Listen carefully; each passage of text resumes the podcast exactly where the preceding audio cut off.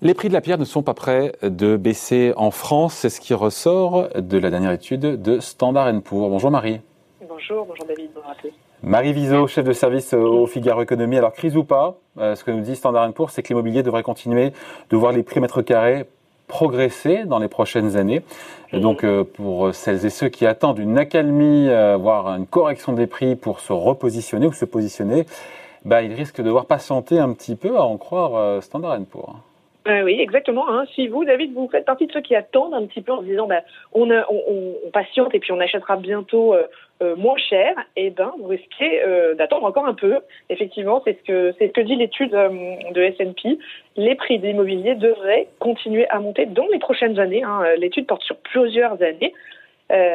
vous citez la France, la progression est quand même estimée à 4% pour 2020 et les prévisions parlent en de 1,5 à 2 euh, pour les années suivantes jusqu'en 2023. Euh, et puis la France n'est pas une exception en Europe. Hein. Tous les marchés euh, devraient augmenter, à l'exception, alors c'est des situations macroéconomiques spécifiques en Italie et au Royaume-Uni, où là, ça baissera un petit peu cette année, avant de repartir des années suivantes. Donc oui, effectivement, au global, le marché le marché du logement est, dans une vraie tendance haussière. Voilà. Comment il l'explique chez Standard Poor's? J'imagine qu'ils ne sont pas partisans, mais euh, pourquoi les prix mètres carrés restent si bien orientés? Pourquoi cette résilience alors que, ma foi, voilà, euh, il y a le chômage qui monte, il y a l'appréhension, la peur de l'avenir. Euh. Alors que tout va mal finalement, euh, bah, tout ne va pas si mal que ça. En fait, il y a, il y a pas mal de raisons. C'est la bonne question. Il y a pas mal de raisons à cette résilience et à ces prix euh, au mètre carré qui vont qui vont augmenter. La première raison, c'est d'abord pour lutter contre la crise, les gouvernements européens ont pris des, des mesures très très importantes, des mesures de soutien et qui ont été particulièrement efficaces pour euh, bah, maintenir à flot cette demande de, logement avec les chômage partiel. on, a protégé, les, emplois, on a protégé les revenus des ménages. Euh, finalement, ils ont bien absorbé le, ralentissement économique et ça, du coup, ça ne s'est pas du tout traduit euh, dans leur comportement par par une baisse de la demande de, logement et même l'épargne des citoyens les plus aisés a considérablement euh, augmenté. Ils ont mis de côté, les commerces étaient fermés, ils ne pouvaient plus voyager, partir en voyage. Euh, vous savez, on parle de ce chiffre de 130 milliards euh, d'euros d'épargne des Français rien que pour l'année 2020. C'est évidemment un chiffre qui, qui, qui, bat tous les records.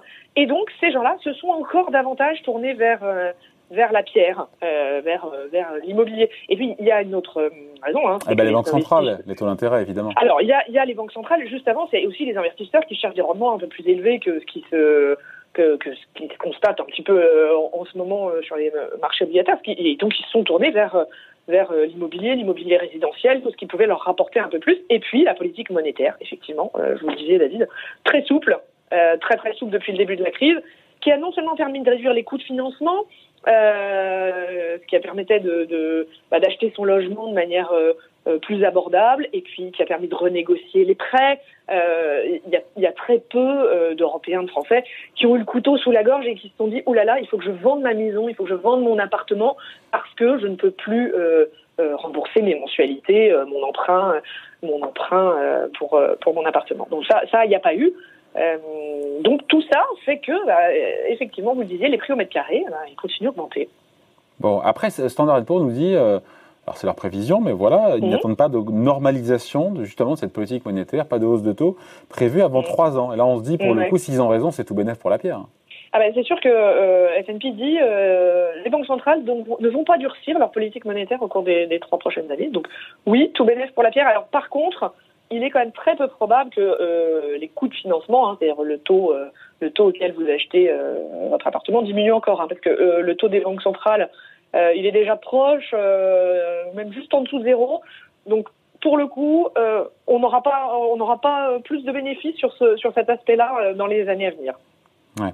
Sur, sur, la, France, euh, mmh. Marie, Standard Poor's mmh. nous parle d'une hausse, donc vous l'avez dit, hein, de 4% des prix, c'est mmh. pour 2020, euh, 1,5% prévu, donc estimation pour cette année, et 2% sur 2022 et même 2023.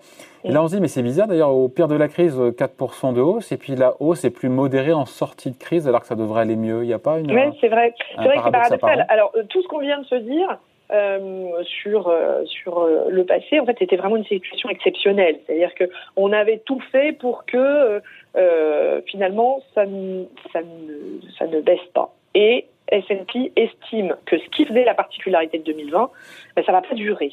Euh, et que les soutiens un peu exceptionnels au marché du logement euh, euh bah, finalement vont s'estomper et ralentir la hausse la hausse des prix.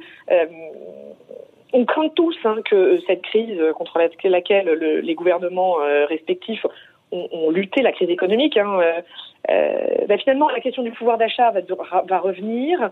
Euh, la remontée du chômage que vous citiez euh, tout à l'heure, euh, bah, elle ne sera pas résorbée euh, avant 2023, hein, qui est l'échéance de l'étude de S&P.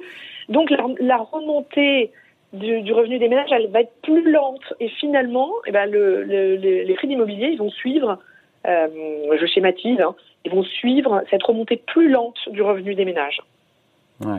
D'ailleurs, c'est intéressant parce que à demi-mot, je, vous pose la question, est-ce que mmh. S&P, puisqu'on parle du revenu des ménages, quand on compare le revenu des ménages avec les prix de l'immobilier, mmh. les courbes sont quand même assez... assez euh, euh, elles nous interrogent, elles nous interpellent. Est-ce que S&P reconnaît indirectement que les prix de l'immobilier bah, sont élevés? Notamment, on regarde l'évolution d'un côté des prix immobiliers qui flambent et des revenus des, des, salaires ou des revenus qui ne suivent pas. Ouais, alors c'est même, même plus qu'à demi-mot. Effectivement, ils, publient des, des graphiques, hein, tous ceux qui sont intéressés pourront les retrouver, euh, qui nous montrent que euh, prix-revenu, prix-loyer, euh, euh, ça indique euh, que bah, les, prix sont trop chers. Euh une surévaluation sur les marchés. et d'ailleurs, les banques ne s'y trompent pas. Hein. Elles ont commencé un petit peu à durcir leurs conditions pour éviter le risque de crédit, tout simplement. Hein. Euh, ça sert la vis, euh, ça trie les dossiers un peu plus euh, scrupuleusement, euh, des refus qui n'avaient pas lieu commencent à intervenir, c'est de moins en moins marginal. Alors en France, hein, depuis janvier, les banques, elles suivent les recommandations du Haut Conseil à la stabilité financière, justement pour éviter ce risque de crédit qui commençait à frémir. Et elles doivent limiter la durée de l'emprunt à 25 ans, et les échéances de prêt à 33% euh, euh, des revenus euh, de l'acheteur. Il y a un peu plus de frilosité à prêter sur 20 ans. voilà, et tout ça, effectivement, confirme que les prix de l'immobilier sont trop élevés. Voilà, donc les prix de la pierre ne sont pas prêts de baisser. C'est ce qui ressort de mhm. cette étude, quand même sur trois ans, ce qui n'est pas rien, ce qui est assez rare. Mais ça dépasse le cas français, on l'a dit indirectement, mais voilà, ça dépasse le cas français. Hein. Oui, exactement, c'est en Europe. Euh, les intentions de l'achat de logement dans, en, Europe, dans la zone euro, sont à leur plus haut depuis 2003. Voilà donc, euh, mm. explication signée Marie Viseau, chef de service au Figeco, Figeco, Figaro Économie, pardon. Merci beaucoup. Merci David. Bye, bonne journée. Au revoir.